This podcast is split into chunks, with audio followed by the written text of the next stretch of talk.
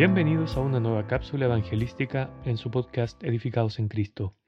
Esperamos que este mensaje toque sus corazones para que se acerquen a Cristo, quien les espera gustoso, para tener una relación personal, un encuentro cara a cara.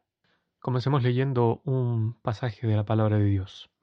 Dice así, Nosotros predicamos a Cristo crucificado, para los judíos ciertamente tropezadero, y para los gentiles locura.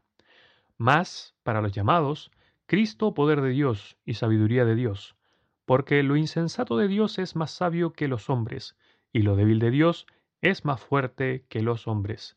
Primera de Corintios capítulo 1 versículos del 23 al 25. Este mensaje se titula Una insensatez sabia y una debilidad fuerte. ¿Cómo puede hablar de lo insensato de Dios o de lo débil de Dios?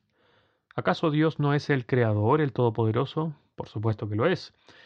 Pero para venir al encuentro de su criatura, el Hijo de Dios se hizo hombre, para salvar a todos los que confían en Él no utilizó su poder creador, sino que aceptó morir en la cruz, algo que ninguna religión tiene, en la que su Dios se humanó, se humilló y pagó en su lugar. Este mensaje de la cruz para el mundo incrédulo es una insensatez, pero para los que creemos es poder y sabiduría de Dios. ¿Por qué? Porque la muerte de Jesús, el amor y la justicia de Dios triunfaron sobre las fuerzas del mal y el odio. Mire, lo que los sabios y poderosos de este mundo nunca pudieron producir, o sea, es decir, la liberación interna del mal, el Hijo de Dios lo efectúa en todo el que confía en Él. Pensemos en la vida de Jesús. A nosotros, quienes frecuentemente buscamos la independencia y el poder, Dios se reveló en Jesús bajo el carácter de humildad, como uno que sirve todo lo opuesto, quien incluso no tenía dónde recostar su cabeza como nos dice el Evangelio de Lucas en el capítulo 9, en el versículo 8.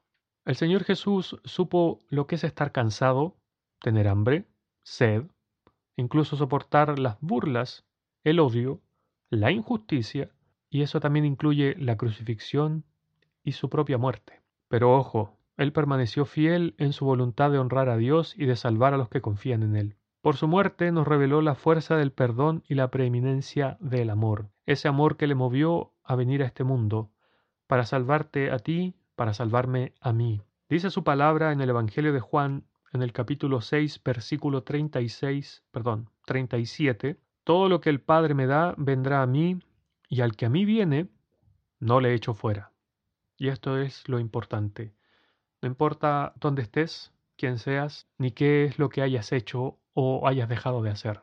Dios te quiere recibir, te acepta tal cual eres. No tienes que hacer nada, porque Él ya lo hizo todo en la cruz. Ven a Él, te está esperando.